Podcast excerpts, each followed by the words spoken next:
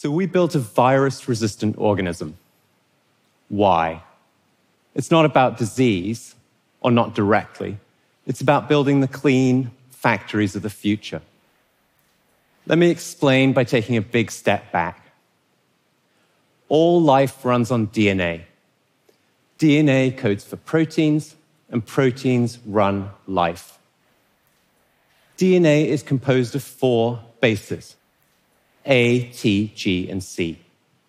And triplets of these bases, known as codons, encode each of the amino acid building blocks in proteins. The genetic code is a rule book that defines which codon encodes which amino acid.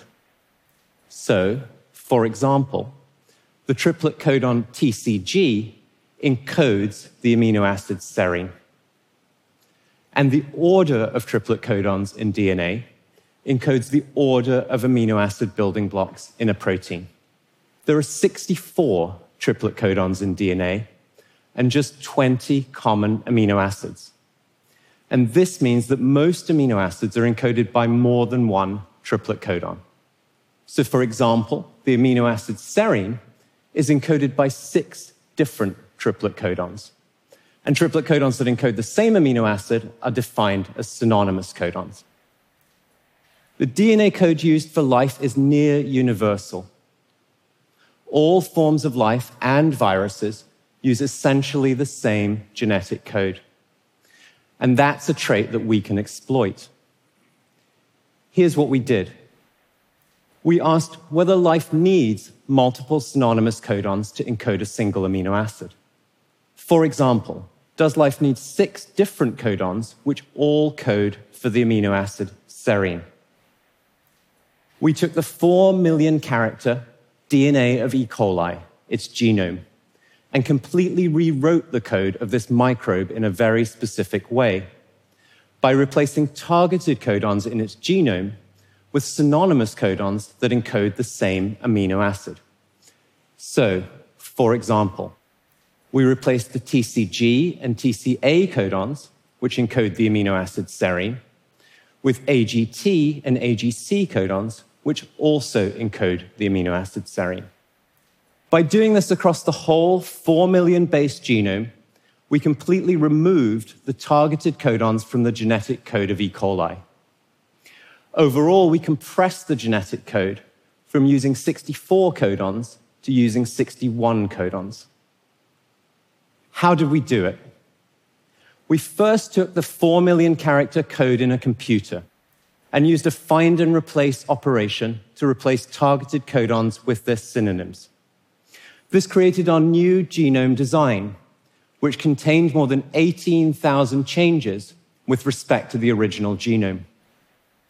We then asked whether we could build an organism that runs on our synthetic genome design. We built the synthetic genome starting from short pieces of DNA. These were made by chemistry in a test tube, something that would have been prohibitively expensive to do on this scale just a decade or two ago. We then assembled these short pieces of DNA into longer stretches of DNA, which we then used to step by step replace all 4 million bases of the E. coli genome. This created the largest synthetic genome ever made. And the resulting cell was alive. Think about that. We streamlined the genetic code, and yet the cell lived. We can create life with a compressed genetic code.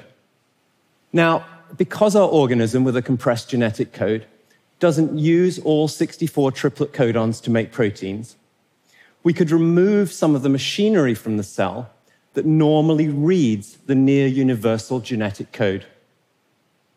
Specifically, we could remove components of the translational machinery, specific tRNAs, that normally read the codons that we've removed from the genome.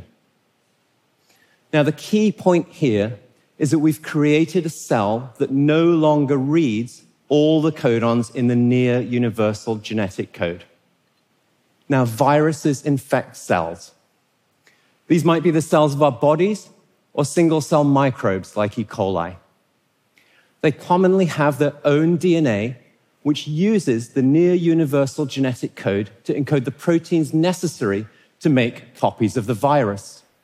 But viruses don't have the machinery to read the genetic code in their DNA, and instead, they rely on the host cell, the machinery of the host cell, to read the genetic code in their DNA and make copies of the virus. It's these copies of the virus that go on to infect other cells, and this is how viruses spread.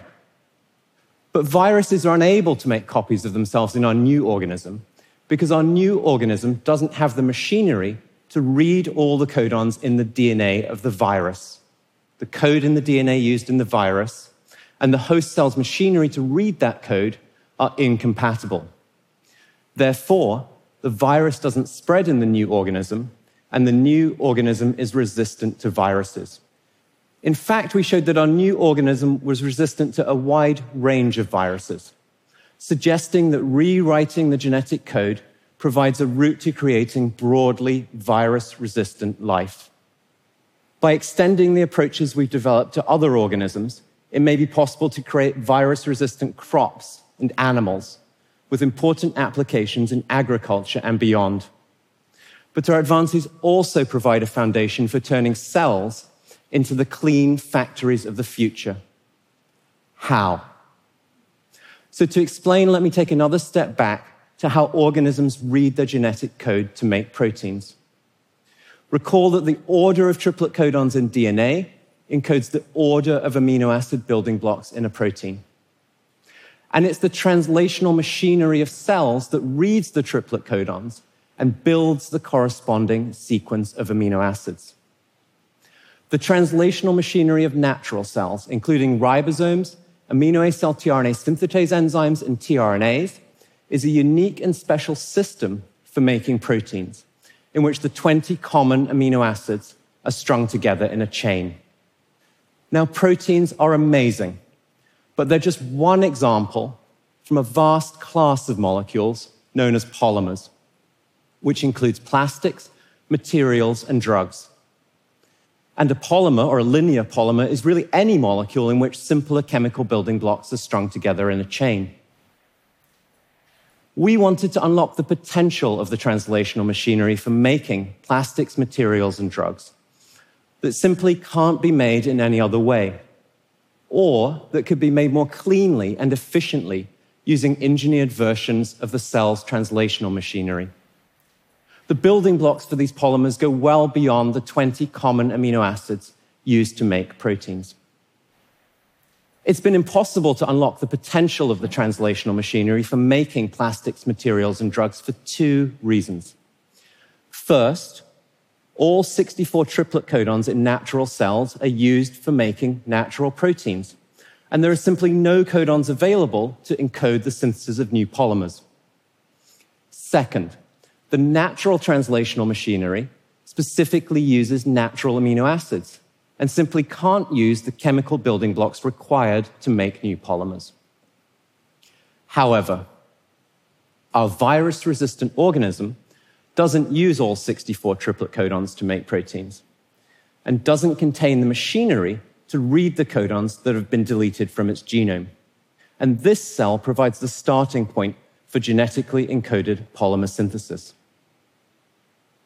To realize genetically encoded polymer synthesis in our virus resistant organism, we added synthetic DNA containing the triplet codons we'd removed from the genome of the cell, and engineered translational machinery to read these codons and reassign them to new chemical building blocks for new polymers.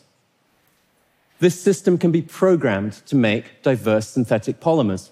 By changing the order of the triplet codons in the synthetic DNA, we can change the order of the chemical building blocks that we program into the resulting polymer. And by changing the identity of the engineered translational machinery that we add to the cell, we can change the identity of the chemical building blocks from which we compose the polymer.